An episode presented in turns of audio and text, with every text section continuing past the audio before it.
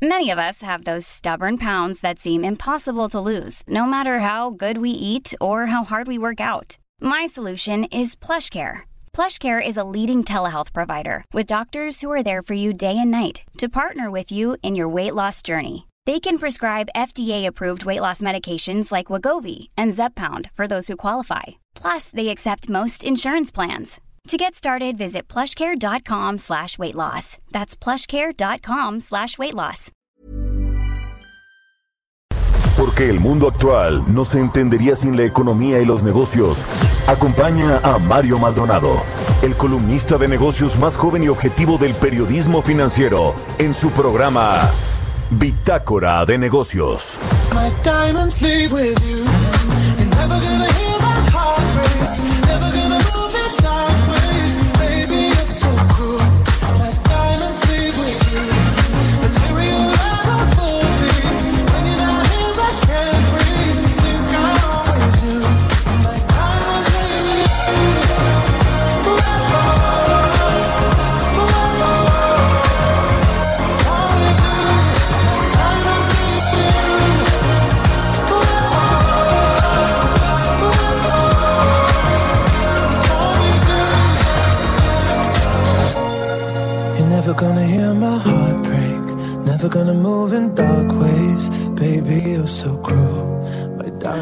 ¿Qué tal? ¿Cómo están? Muy buenos días. Bienvenidos a Bitácora de Negocios. Yo soy Mario Maldonado y me da muchísimo, muchísimo gusto saludarlos en este jueves 26 de noviembre del 2020. Saludo con mucho gusto a quienes nos escuchan a través de la 98.5 de FM aquí en la Ciudad de México, en Guadalajara, Jalisco por la 100.3 de FM y en Monterrey, Nuevo León por la 90.1 de FM, también el resto de las estaciones que nos eh, retransmiten en otras ciudades y estados de la República Mexicana, en el sur de los Estados Unidos y a quienes nos siguen a través de la página heraldodemexico.com.mx.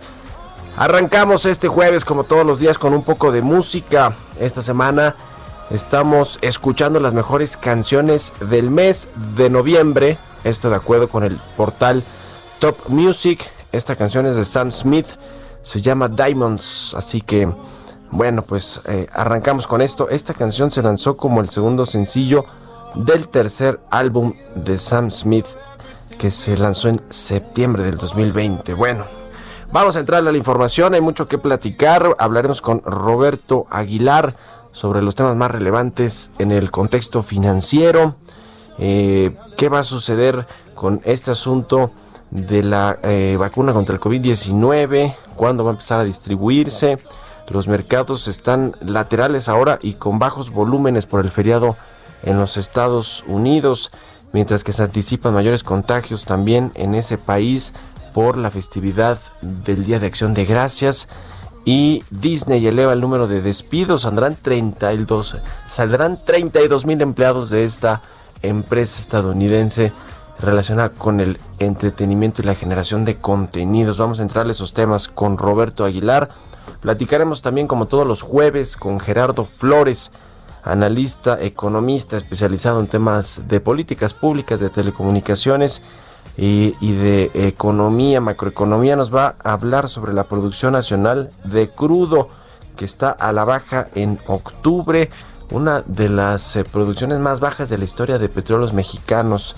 Esto pese a que se prometió que habrá una, habría una recuperación y que se le están echando pues todos los recursos allá Pemex para que recupere la plataforma de producción, nada más no se puede y el gobierno federal le sigue echando dinero bueno al mano, a malo, quemando, quemando dinero del presupuesto para petróleos mexicanos que no puede estabilizar siquiera la producción petrolera. Vamos a entrar a ese tema y hablaremos también con Jorge Gordillo, director de análisis económico y bursátil de Cibanco, sobre el riesgo país de México que va a la baja aun cuando pues están saliendo muchos capitales del país, eh, inversiones financieras, inversiones de cartera o inversiones golondrinas como se le conoce, a pesar de que Banco de México puso en pausa la política, la política de reducción de tasas de interés, en parte pues para que no afectara a los inversionistas, que no salgan muchos capitales del país.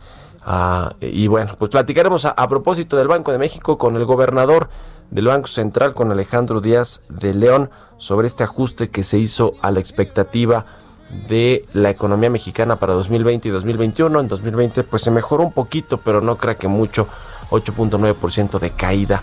Eso es lo que estima el Banco de México. De todos estos temas y muchos otros le vamos a platicar hoy aquí en Bitácora de Negocios. Así que quédese con nosotros. Ya es jueves, se va a poner bueno. Vámonos con el resumen de las noticias más importantes para arrancar este día con Jesús Espinosa.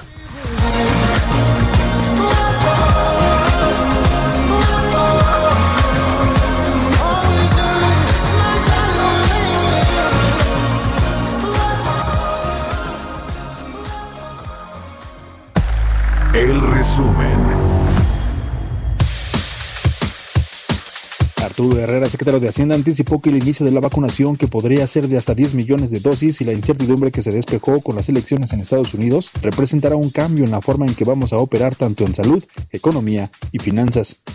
Esta es la primera en la que una crisis económica no va acompañada de una crisis financiera. Y eso tiene que ver mucho con lo que el país ha venido construyendo entre los últimos 20 años, uh, el tener un mercados de deuda, sobre todo más profundos, el que el soberano eh, haya cambiado eh, su política de deuda y a, desde 1965 haya logrado construir una curva que hoy es larga, el mercado profundo, eh, donde la mayor parte de la deuda está en pesos, entonces el nivel de exposición era relativamente bajo.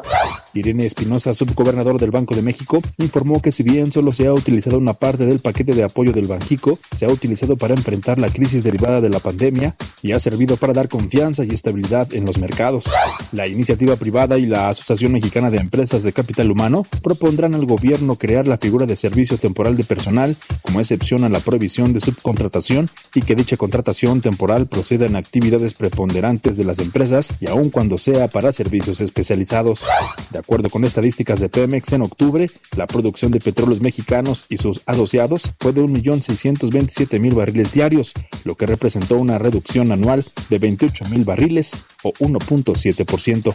Víctor Manuel Villalobos, secretario de Agricultura y Desarrollo Rural, consideró que a pesar de los efectos de la pandemia por el COVID-19, en México las cadenas agroalimentarias funcionan y no existe desabasto de manera generalizada ni aumento de precios. Bitácora de negocios en El Heraldo Radio. El editorial.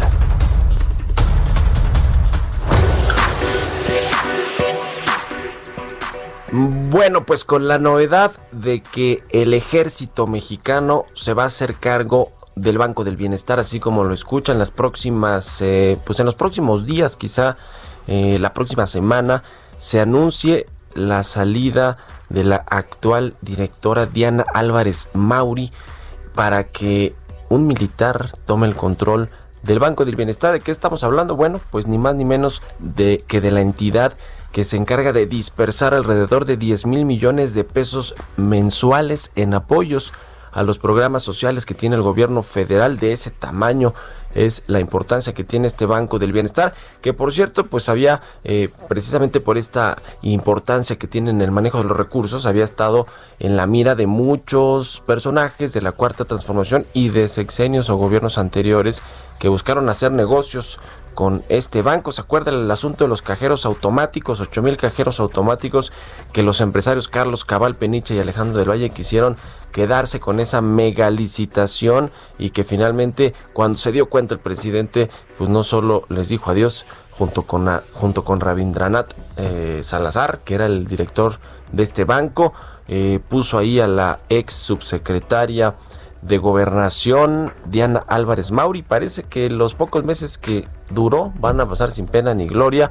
Y quien se hará cargo del Banco del Bienestar, de la dirección de este banco, será el general de brigada Ricardo Flores González. Él es actualmente el director de Banjército, este banco de las Fuerzas Armadas. Que bueno, pues a ver, ya con esto estamos hablando de que el ejército tiene la potestad de casi todo lo que construye el gobierno, de lo que opera y administra. Va a ser próximamente un gran banquero, no solo porque ya tenía banjército, sino porque será cargo del Banco del Bienestar con los 10 mil millones de pesos mensuales que distribuye este banco. Así que, pues más fuerza, más apoyo a la Secretaría de la Defensa Nacional, a la Secretaría de Marina también, que trae las aduanas y los puertos. Y bueno, pues todo esto también, nomás para ponerlo eh, en, el, en, el, en la mira, pues se da en el, en el contexto de la eh, solicitud que hicieron los, las autoridades mexicanas para que se trasladara a México el general Salvador Cienfuegos y obviamente pues se le quitaran todas estas imputaciones y cargos que se le hacían allá en el país que gobierna todavía por poquitos días más Donald Trump. ¿Usted qué opina? Escríbeme a mi cuenta de Twitter, arroba Mario Mal y a la cuenta arroba Heraldo de México. Economía y mercados. Y ya está Roberto Aguilar aquí en la cabina de El Heraldo Radio. Mi querido Robert, ¿cómo amaneciste? ¿Qué tal, Mario? Muy buenos días. Muchas gracias. Eh, un saludo a ti y a todos los amigos que hacen el favor de escucharnos. Fíjate que estoy viendo que ya el INEGI dio a conocer el dato del IGAE.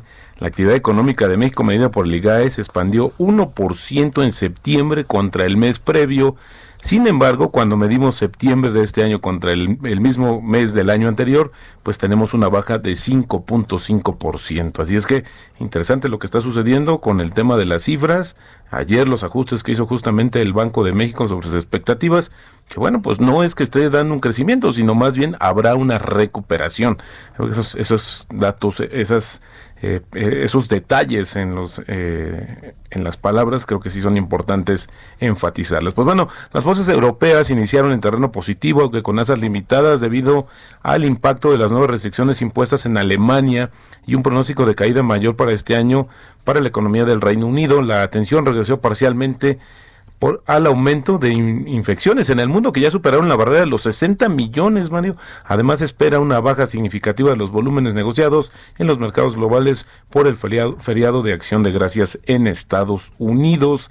Y bueno, Alemania, la economía más grande de Europa, va a mantener hasta enero las medidas para frenar la pandemia, esto lo dijo la, la canciller Angela Merkel, mientras que su jefe de gabinete sugirió que las restricciones podrían ser necesarias hasta marzo del próximo año. Merkel acordó con los líderes de los 16 estados federales de Alemania a última hora de ayer extender y endurecer el bloqueo del coronavirus hasta el 20 de diciembre, pero eso sí, flexibilizaron las reglas para el periodo de vacaciones de Navidad para permitir que las familias y amigos celebren juntos. Y bueno, los estadounidenses, hablando de celebraciones, desafiaron las recomendaciones y prácticamente las súplicas de autoridades estatales y locales para quedarse en casa por la festividad de Acción de Gracias, pese a que la puesta en marcha de una vacuna está todavía a semanas de distancia. El presidente electo de Estados Unidos, Joe Biden, se unió a los, a los llamados a la seguridad e instó a la gente a renunciar a las grandes reuniones familiares, usar cubrebocas y mantener el distanciamiento social. Lo interesante es que fíjate que los decesos superaron el martes que, que para términos prácticos está considerado como el inicio del periodo vacacional previo o que forma parte del Día de Acción de Gracias. Ese día fueron dos mil solamente en ese día. Y esto es por primera vez desde mayo y las hospitalizaciones alcanzaron un récord de más de 89 mil el miércoles, mientras que justamente Estados Unidos ha registrado ya 2.3 millones de nuevas infecciones en las últimas dos semanas. Y bueno, pues entre más infecciones se dan, pues también es mayor la probabilidad de que se aumenten los decesos. Eso es lo que justamente se está temiendo con esta movilidad, este movimiento que los estadounidenses están realizando justamente por el tema de acción de gracias. Además, por si fuera poco, ayer las cifras de ayuda por desempleo que se adelantaron justamente por el feriado sugieren que el mercado laboral de Estados Unidos se está estancando en medio del aumento de contagios. El reporte del Departamento de Trabajo mostró que las solicitudes iniciales de ayuda por desempleo aumentaron a 778 mil frente a las 748 mil de la semana previa. Y bueno, pues el tema es que se esperaban cerca de 730 mil solicitudes, así los datos en materia laboral en Estados Unidos. Fíjate, Mario, que hay un dato interesante. Hoy nos, nos amanecemos justamente con una noticia de que el mayor mercado mayorista de alimentos de China suspendió la venta y almacenamiento de carnes y mariscos refrigerados y congelados a medida que el gobierno intensifica las inspecciones de los productos de la cadena de frío después de varios casos nuevos de infecciones por coronavirus. Este mercado está en Beijing, se llama Sindafi, Sinfadi, perdón, estuvo en el centro de un brote de casos en la capital china en junio, eliminó productos y desinfectó más de un centenar de unidades de almacenamiento en frío y cortó también su energía. Beijing no ha tenido recientemente infecciones de transmisión local que involucren al mercado o los productos alimenticios de la cadena de frío. La medida se produce después de que varios manipuladores de alimentos congelados importados en las ciudades o en otras ciudades chinas contrajeron el virus en los últimos meses. Más para darnos cuenta del tamaño de lo que estamos hablando, Mario, este mercado abarca un área cerca, cercana a 160 campos de fútbol. Puede comercializar diariamente 1.500 toneladas de mariscos, 18.000 toneladas de verduras y 20.000 toneladas de frutas. Así de grande es este mercado y justamente pues tuvo que frenar operaciones. Y AstraZeneca y la Universidad de Oxford reconocieron ayer un error en la fabricación que está generando dudas sobre los resultados preliminares de su vacuna. Eh, lo informaron a través de un, un comunicado donde describieron el error que se dio a conocer días después de la compañía y la universidad señalaron que la dosis era altamente efectiva y no mencionaron el motivo por el que algunos de los participantes del ensayo clínico no recibieron la cantidad esperada en vacuna en la primera de las dos inyecciones. ¿Te acuerdas que habíamos comentado que justamente un error de haber suministrado menos, eh, una dosis menor, justamente era lo que había dado los resultados positivos? Pero bueno, ahora están en entredicho y lo que está, estamos esperando es que justamente la compañía aclare este tema. Y luego Walt Disney va a despedir a 32 mil trabajadores. Fíjate que interesante porque apenas en septiembre Mario había dicho que iban a ser 28 mil.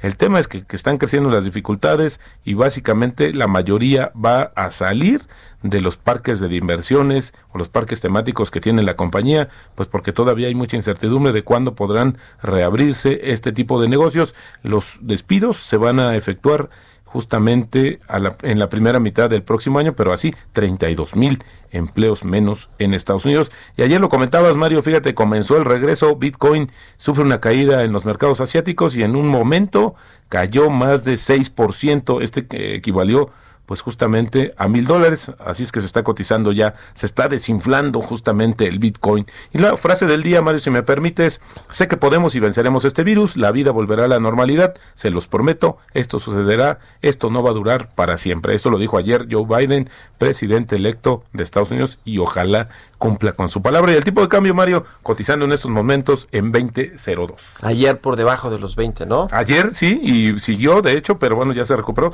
pero sigue todavía rozando ahí, este, yo creo que podríamos ver todavía debajo de los 20 también hoy. Y eso por el tema de la menor, el menor volumen operado por el feriado que también pues nos afecta mucho. Baja de manera considerable la operación en los mercados financieros locales por el feriado justamente de Estados Unidos. Y además de, este dato del IGAE para el mes de septiembre que creció 1% en términos reales, está el del tercer trimestre, ¿no, mi Robert? Que rebotó ya 12%. Exactamente. Con respecto al segundo trimestre del año, pero ahí hay datos interesantes de cómo el sector secundario, las actividades secundarias que son las industriales, la manufactura, las de exportación crecieron 21.7%, bueno, rebotaron, ¿no? Exactamente. Las terciarias, los servicios 8.8% también de crecimiento, lo cual, bueno, pues sí nos dibuja un mejor panorama conforme a lo que ayer dijo Banco de México también. Que... Y pero tiene que ver directamente con la reapertura de las actividades económicas, Mario. Ahí se ve claramente cómo nos benefició esta situación. El rebote, pero es un rebote que no se vayan a echar las campanas al vuelo, porque capaz que el presidente dice, y crecimos 12% en el tercer trimestre. Bueno, gracias Roberto. Al contrario. Roberto Aguilar, síganlo en Twitter, Roberto AH, vamos con otra cosa. Políticas públicas y macroeconómicas. Bueno, pues como todos los jueves ya está en la línea telefónica nuestro colaborador Gerardo Flores, economista especializado en temas de políticas públicas, telecomunicaciones y otros asuntos también de macroeconomía. ¿Cómo estás, mi querido Gerardo? Buenos días. No tenemos a Gerardo Flores. Bueno, sí lo teníamos ahí en la línea telefónica, pero algo falló. Le, doy el contexto. Nos va a hablar sobre este asunto de la producción de petróleo que en octubre anotó la cifra más baja desde que se concluyó este acuerdo de reducción con la Organización de Países Exportadores de Petróleo, la OPEP Plus o la OPEP em, Plus, que bueno, pues eh, esta eh, eh, producción total que agrupa ya, a ver, ojo aquí a Pemex, a Petróleos Mexicanos y a los privados, fue de 1.6 millones de barriles diarios, 620, un millón 627 mil barriles diarios Y bueno, pues estos son los datos publicados además por la Comisión Nacional de Hidrocarburos. Se trata de una reducción de 17 mil barriles diarios o de 1% respecto a un mes anterior, es decir, respecto al mes de septiembre. Esta baja se da pues eh, aún eh, con la previsión que tiene la administración de Andrés Manuel López Obrador de recuperar la producción petrolera, de estabilizarla y de eventualmente llevarla pues a un rango de por lo menos 1.8 millones de barriles diarios, lo cual pues se antoja muy complicado, se ve bastante difícil que pueda suceder esto.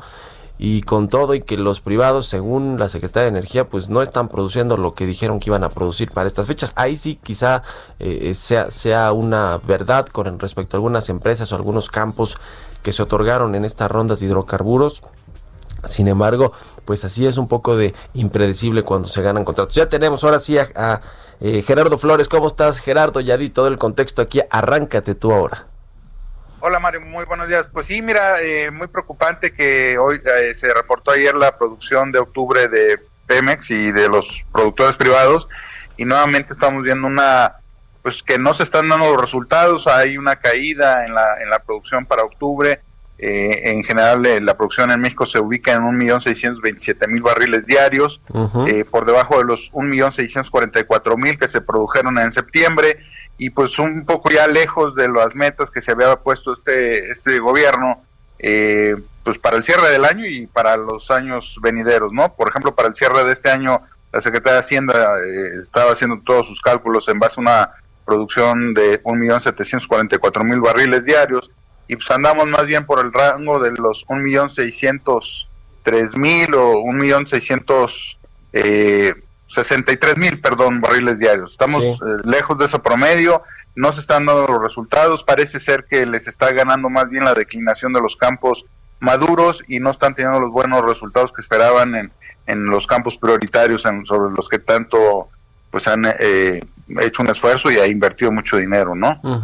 Ese es el problema, ¿no, Gerardo? Que se ha destinado muchísimo dinero a, petróleos mexicanos para que en teoría pues aumente o estabilice la, plataforma de producción petrolera eh, y nomás pues no se puede, ¿no? Le estamos echando toneladas y toneladas de dinero a Pemex y los, los resultados que tiene incluso por en términos de producción que ese es pues su negocio principal y obviamente la venta del petróleo pues nomás no da sí no no da y y pues esto lo, yo lo, pongo, lo traigo a colación por la última comparecencia que tuvo el director de Pemex en la Cámara de Diputados, donde incluso con cierta molestia hablaba de la forma en la que se aborda en los medios eh, pues la, eh, lo que se reporta de producción de Pemex, ¿no? Eh, porque él decía que no se reconocía lo, cómo estaba creciendo la producción con los nuevos esfuerzos que estaban haciendo, pues la verdad es que no se ven, no se ven, este, están batallando mucho y obviamente está muy lejos la meta de producción, yo diría incluso para el próximo año que, que está establecida en el paquete económico, que es un promedio de 1.857.000 barriles diarios. Sí, ¿no? sí, sí, ahí va a venir el problema. Sí, este, van a tener serios problemas para lograr sus metas. Ya lo estaremos viendo. Muchas gracias, mi querido Gerardo. Te mando un abrazo y muy buenos días.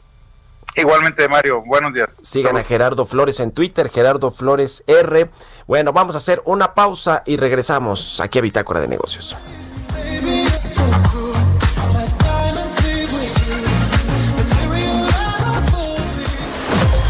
Continuamos en un momento con la información más relevante del mundo financiero en Bitácora de Negocios con Mario Maldonado.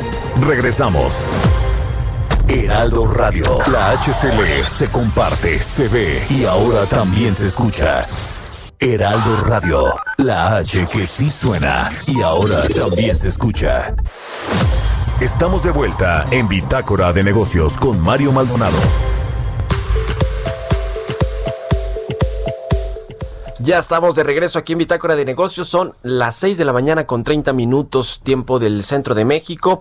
Vamos a ir con nuestra compañera Mónica Reyes, quien nos tiene un mensaje importante para usted de parte de Cibanco. Cibanco ofrece el primer crédito automotriz para vehículos nuevos de bajas emisiones, menos de 180 gramos de CO2, sea híbrido, eléctrico o de combustión de gasolina. Si Auto Verde contamine menos y ahorre más gracias a una tasa de interés anual fija competitiva. Algunos beneficios son seguro de vida y desempleo que cubre hasta tres mensualidades, pagos anticipados sin penalización. En caso de adquirir un auto eléctrico o híbrido, evita el pago de tenencia y verificación. Enganche desde el 20% del valor del auto. Plazos de pago hasta 60 meses. Si requiere más información, llame al teléfono 55 11 03 12 20 o al 800 25 24 226 o ingrese a www.cibanco.com. Entrevista.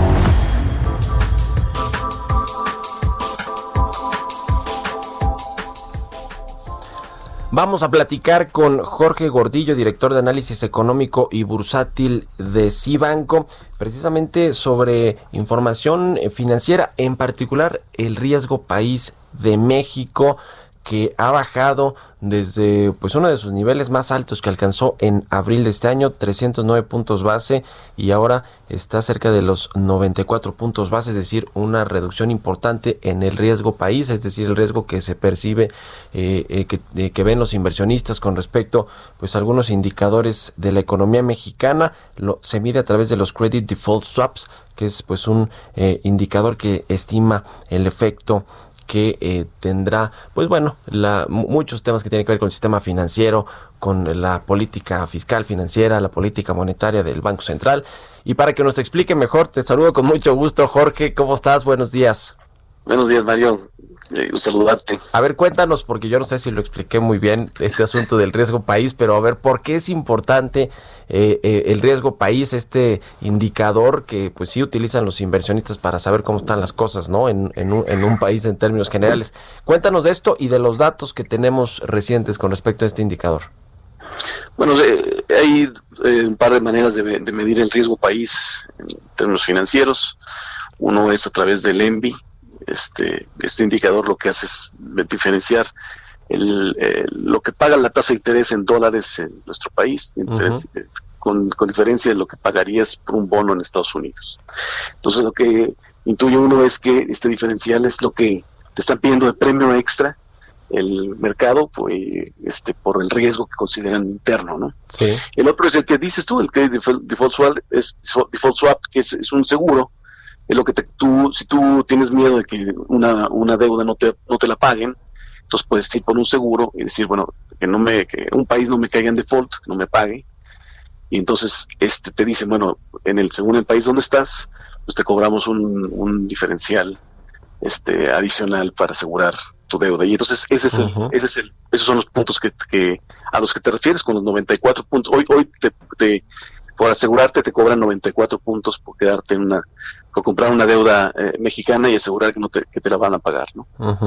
Sí, sí, sí. Pues también, también mide exactamente eso, el riesgo eh, que el mercado internacional este, ve de los de los papeles mexicanos, ¿no?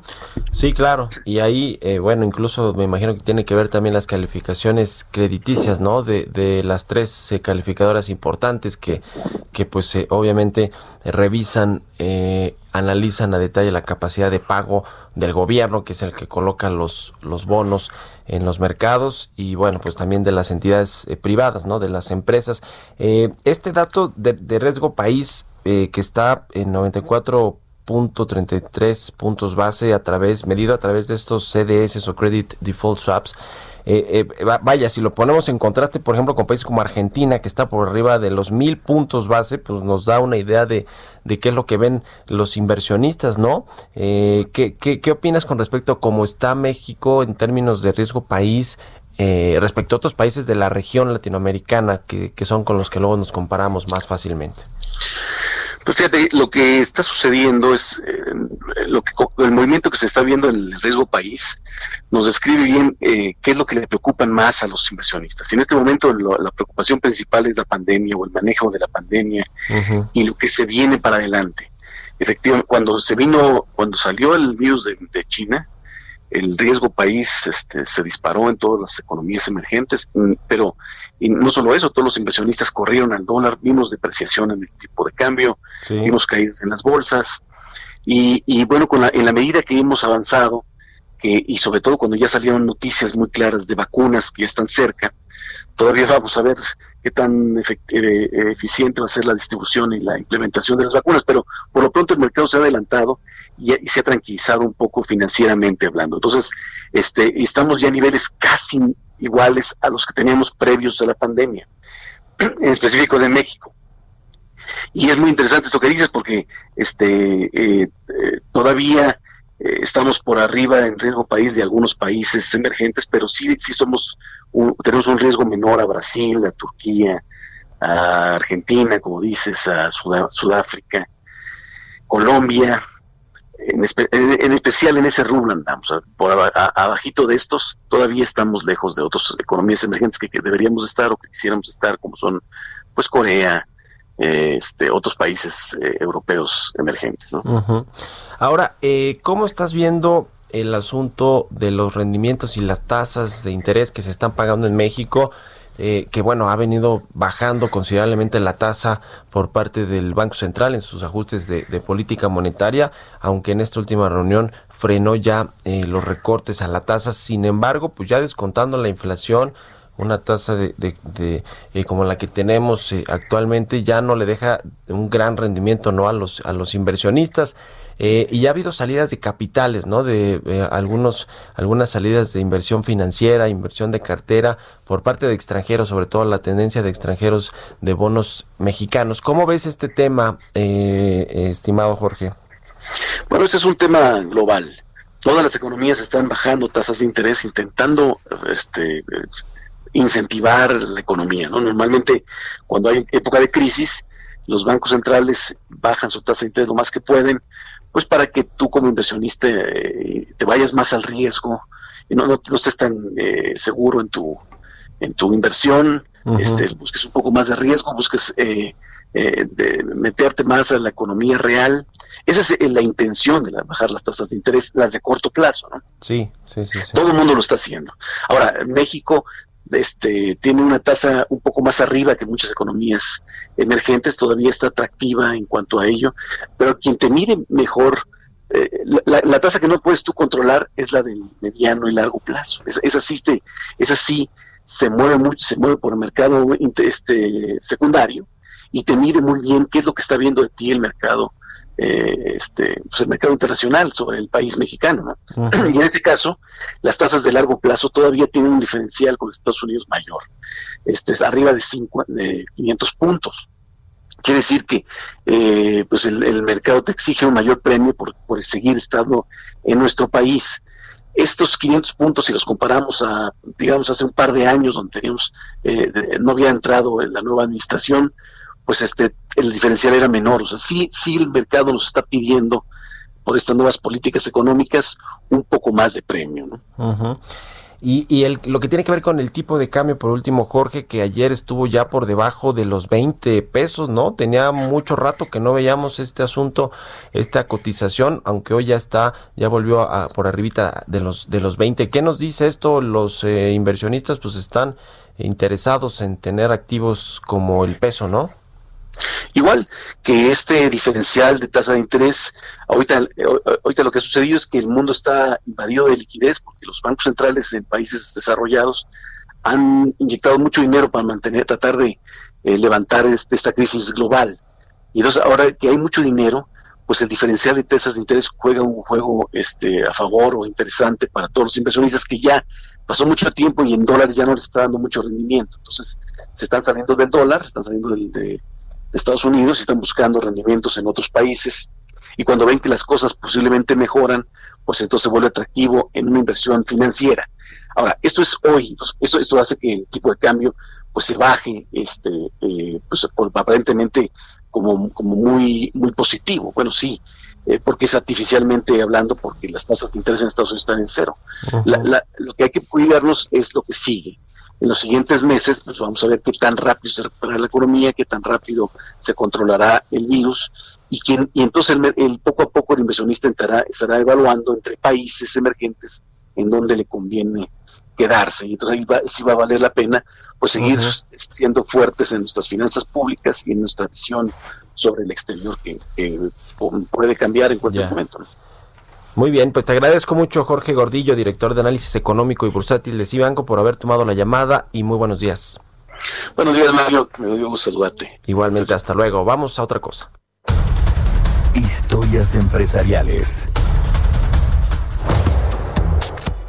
Bueno, pues este miércoles el astro argentino Diego Armando Maradona falleció a los 60 años y fíjese, le voy a presentar con Giovanna Torres una cápsula interesante del día en el que demandó a esta marca famosísima Dolce Gabbana. Vamos a escucharla. Diego Armando Maradona tuvo varios cruces con el mundo del marketing a lo largo de su carrera.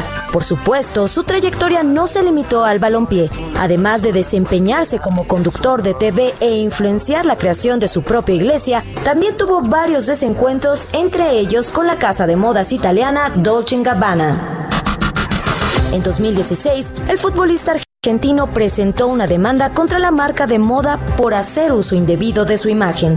De acuerdo con sus abogados, la compañía habría usado su nombre sin el consentimiento de Maradona y sin que él haya sido contactado para celebrar una pasarela que representaba los 30 años de historia de la moda. En el evento en cuestión, una de las modelos portó una camisa de fútbol azul celeste con el apellido del deportista y el número 10 en referencia a su carrera. La casa de modas italiana tuvo que indemnizar con 70.500 dólares a la leyenda del fútbol por haber usado su nombre con fines comerciales. La sentencia establecía que Dolce Gabbana debía reembolsar también al futbolista argentino el valor de los honorarios legales y sus intereses por cerca de 13 mil euros, lo cual aumentó su fortuna personal.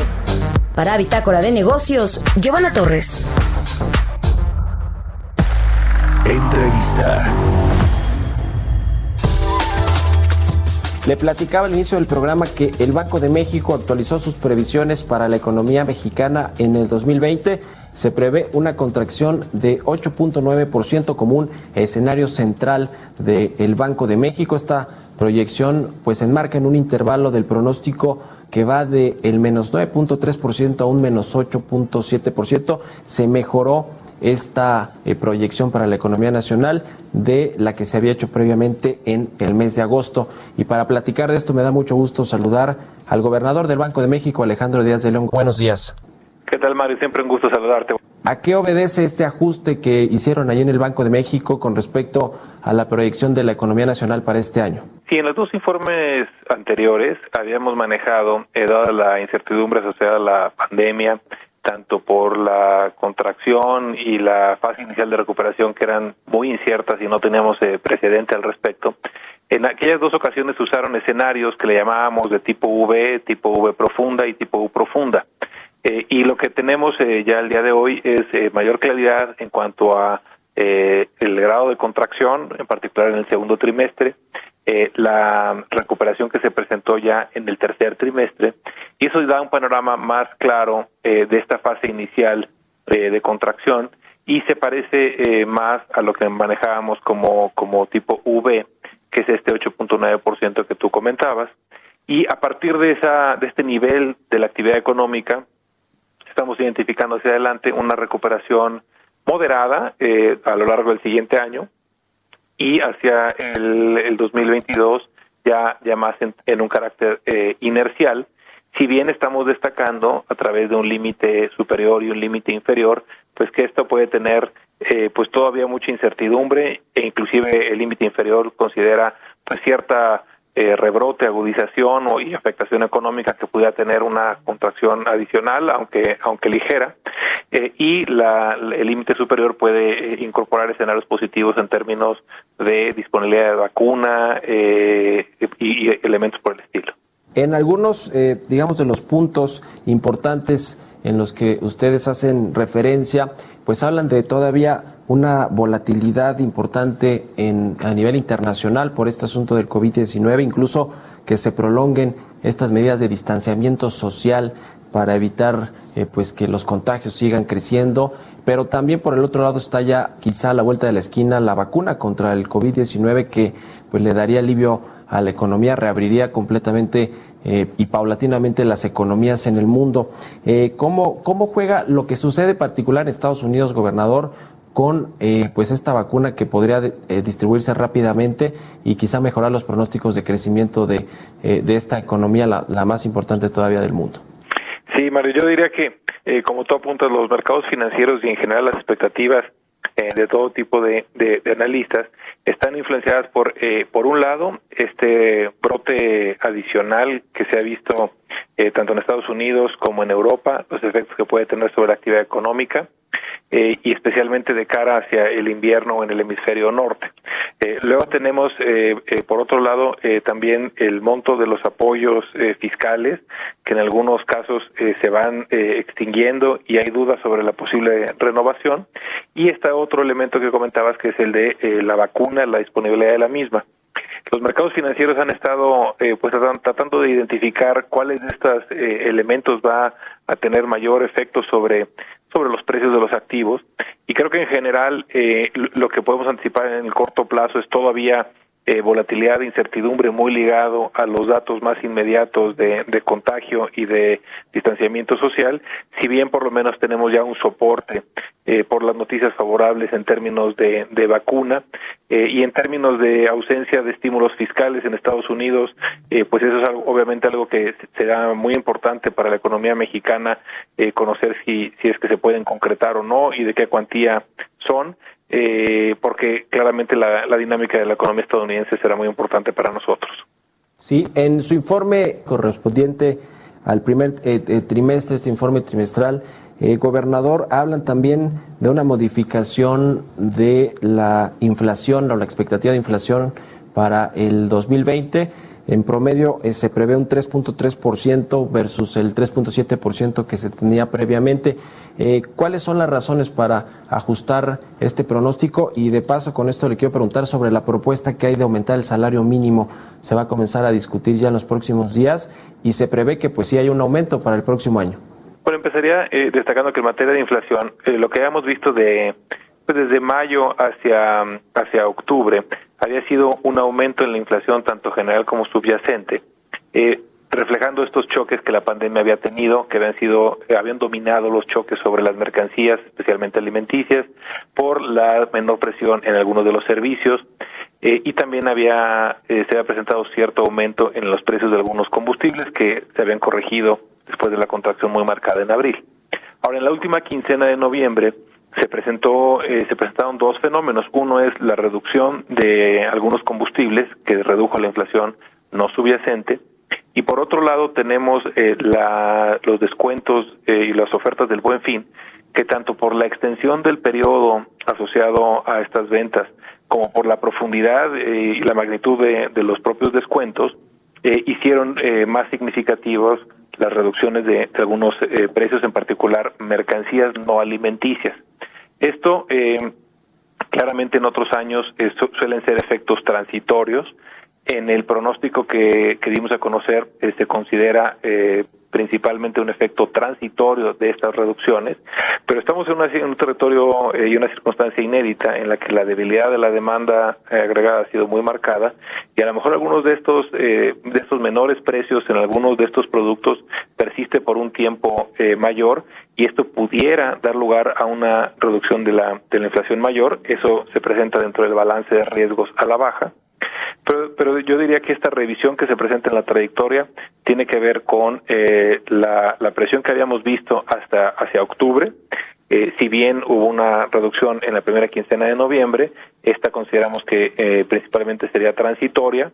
Esa combinación de esos dos efectos es la que da el pronóstico que se anuncia, pero destacamos que pues podría haber eh, eh, riesgos eh, a la baja si es que persisten un poco los efectos de estos descuentos. Respecto a las tasas de interés, bueno, en esta última decisión de política monetaria no hicieron ajustes, se mantuvo la tasa como estaba. Sin embargo, pues ha habido sí salidas de inversiones financieras, inversiones de cartera por parte de inversionistas extranjeros. gobernador, ¿cuánto tiene que ver esto con pues la política monetaria, esta eh, eh, pues tendencia que tuvimos en las últimas decisiones de recorte de tasas de interés y también pues otros datos preliminares que tuvimos como la inversión extranjera directa que de enero a septiembre preliminarmente ha caído casi 10%.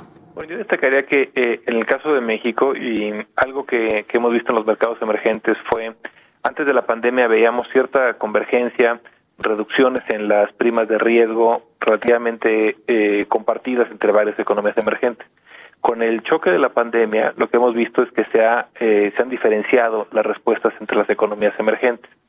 Por ejemplo, la economía mexicana, después de haber eh, tenido una depreciación del tipo de cambio inclusive superior al 30% en los momentos más agudos, que llegó a 25 pesos por dólar. Hemos tenido un comportamiento de apreciación eh, en los últimos meses, en las últimas semanas.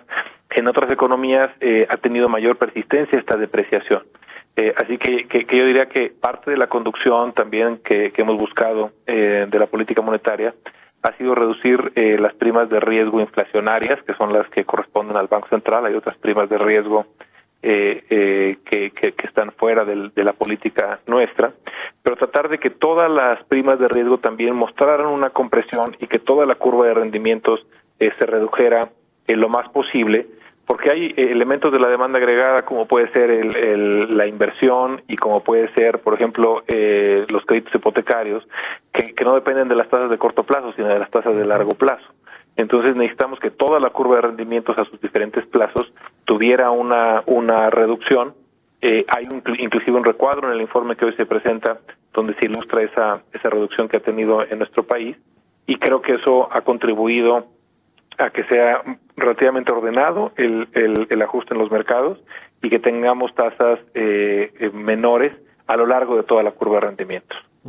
Finalmente, gobernador, quiero preguntarle rápidamente sobre esta iniciativa o propuesta del senador Ricardo Monreal en torno al efectivo en dólares, este eh, asunto de facilitar los flujos eh, y los intercambios en dólares para beneficiar a los migrantes. ¿Cuál es la opinión eh, del Banco de México? Bueno, en primer lugar, destacar que, entendemos el objetivo de que haya eh, pues un, un, mejor mecanismo para que los migrantes eh, eh mexicanos cuando eh, ingresan al país con algunos de sus eh, dólares en efectivo pues puedan enfrentar condiciones más favorables y un mecanismo pues más seguro más robusto y de menor riesgo para el manejo de los recursos que ellos que ellos traen este este mecanismo pues debe de tratar de minimizar el riesgo eh, de que se incluyan en este canal o en este circuito, por así decirlo, de eh, uso de, efectivo en moneda extranjera, recursos de procedencia ilícita.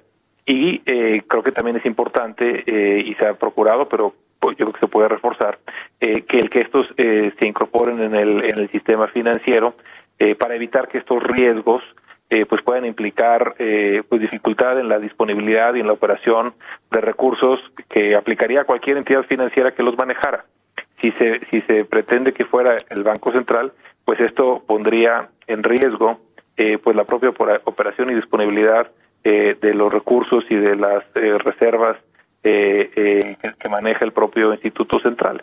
Entonces, en ese sentido, compartimos la, la intención de mejorar y reforzar el mecanismo de manejo y de distribución de efectivo en moneda extranjera eh, y eh, pues ojalá que se puedan eh, encontrar los mecanismos que lo puedan hacer reduciendo el riesgo y reforzando las medidas que, se tienen hoy en hoy en día en beneficio en beneficio de todos tanto de los migrantes mexicanos y sin exponer a riesgos innecesarios en el sistema financiero. Muy bien pues le agradezco mucho gobernador Alejandro Díaz León por haber tomado la entrevista. Siempre un gusto más Bitácora de negocios en El Heraldo Radio bueno, pues interesante lo que nos comenta el gobernador de Banco de México, Alejandro Díaz de León. Con esto nos despedimos, llegamos al final de Bitácora de Negocios. Les agradezco mucho que nos hayan acompañado aquí en el Heraldo Radio. Quédense con Sergio Sarmiento y Lupita Juárez y nosotros nos escuchamos mañana tempranito a las 6. Muy buenos días.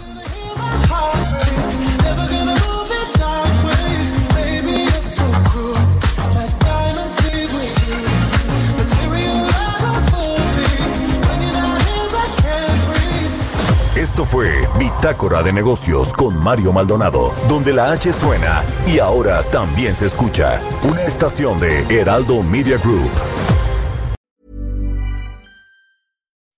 When you make decisions for your company, you look for the no-brainers. If you have a lot of mailing to do, stamps.com is the ultimate no-brainer. Use the Stamps.com mobile app to mail everything you need to keep your business running with up to 89% off USPS and UPS. Make the same no brainer decision as over 1 million other businesses with Stamps.com. Use code PROGRAM for a special offer. That's stamps.com code program.